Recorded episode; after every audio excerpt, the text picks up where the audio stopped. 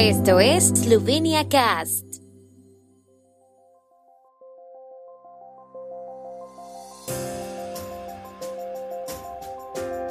Noticias. Llegan a Eslovenia otros ocho médicos del ejército italiano. Subasta benéfica de Vina Cooper recauda casi 50.000 euros. Creación de redes económicas con eslovenos por el mundo y organizaciones eslovenas en Eslovenia. Los eslovenos competirán en la Liga de Naciones en Brasil. Otros ocho trabajadores sanitarios del ejército italiano han llegado a Eslovenia para ayudar en el cuidado de los pacientes COVID en el Centro Clínico Universitario de Ljubljana. Aterrizaron en la sección militar del aeropuerto de Bernik alrededor de las 12.25 horas de ayer, con dos días de retraso debido a las condiciones meteorológicas, y se espera que el viernes llegue el último médico para completar la asistencia acordada de los 15 sanitarios del ejército italiano. Los seis trabajadores sanitarios que llegaron el domingo iniciaron hoy con su trabajo en el centro clínico. El ejército esloveno está velando por la distribución de equipos mixtos para que no hayan barreras lingüísticas. Una vez que están en el trabajo, se despliegan donde más se les necesita. Todo el personal médico del ejército italiano será alojado en Ljubljana. Ayer se celebró en el Hotel Kempinski Palace de Portorož una subasta benéfica de vinos seleccionados de la bodega Vinacoper, a la que asistieron 35 postores que recaudaron un total de 49.050 euros. La recaudación de la vigésimo segunda subasta benéfica se destinará una vez más a la planta de pediatría del Hospital General de Isola, según informó Vinacoper. El tradicional evento regresó tras una pausa de un año debido a los efectos de la epidemia y este año se celebró bajo el honorable patrocinio del ministro de Agricultura, Silvicultura y Alimentación Jože Podgorshek.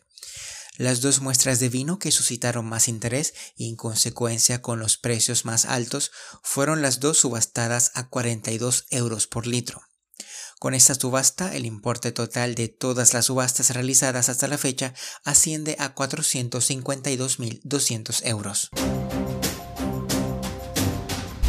Por iniciativa de Helena Jaklic, ministra de los eslovenos por el mundo y la vecindad fronteriza, el pasado lunes 6 de diciembre se celebró por la tarde una reunión en línea sobre la integración económica con y entre los eslovenos. El objetivo de la reunión era poner en contacto a las cámaras de comercio e industria eslovenas de todo el mundo y a los empresarios con importantes estructuras económicas de Eslovenia. A la reunión asistieron, entre otros, Mitya Gorenschek, director ejecutivo de la Cámara de Comercio e Industria de Eslovenia, Daniel Lamperger, director general de la Cámara de Artesanos de Eslovenia, Tomáš Kostanjevec, director de la agencia Spirit Slovenia, y Mateja Yarts, jefe de la División de Promoción de la Internacionalización de la agencia Spirit Slovenia. A la reunión asistieron los presidentes y miembros de las cámaras de comercio e industria eslovenas de todo el mundo, a saber, la Cámara de Comercio Esloveno-Australiana, la Cámara de Comercio Esloveno-Brasileña Slobras, la recién creada Cámara de Comercio Esloveno-Argentina, así como representantes de la Slovenian Global Business Alliance, que en los dos últimos años ha iniciado una intensa labor de creación de redes con empresarios y empresas eslovenas de éxito en todo el mundo.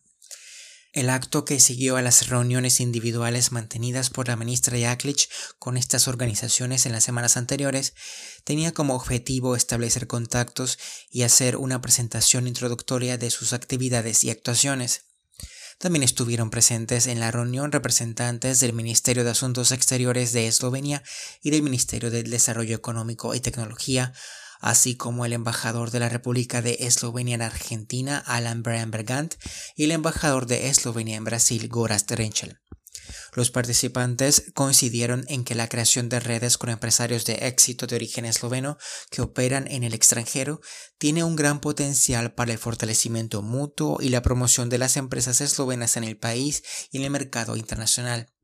La cooperación mutua es beneficiosa e incluso indispensable tanto para los compatriotas en el mundo como para la madre patria. Especialmente importantes son los contactos en mercados lejanos donde el papel de las cámaras de comercio eslovenas y de los empresarios de origen esloveno es aún mayor, ya que son los que mejor conocen los mercados locales y la legislación del país en el que operan.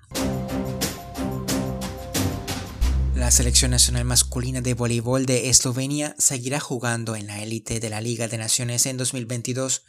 La competición empezará en Brasil, seguida de Filipinas, y el tercer torneo lo acogerá Rusia. La Liga de Naciones 2022 contará con 16 de las mejores selecciones del mundo que competirán en un formato ligeramente modificado en comparación con la edición de este año que se celebró en una sola sede en Italia. Las selecciones nacionales se dividirán en dos grupos de ocho equipos, cada uno de los cuales disputará tres torneos con cuatro partidos en seis días. Los cuatro primeros equipos de cada grupo pasarán a las rondas eliminatorias o a los cuartos de final. El tiempo en Eslovenia. El tiempo con información de la ARSO, Agencia de la República de Eslovenia del Medio Ambiente. Habrá chubascos ligeros en el oeste de Eslovenia por la tarde que se intensificarán por la noche y se extenderán a todo el país durante la noche. Lloverá en Primorska, nevará en el resto del país y puede haber algún granizo ocasional en la frontera entre Primorska y Notranska. Las temperaturas máximas diurnas serán de menos 2 a 3 y de 5 a 10 grados centígrados en Primorska.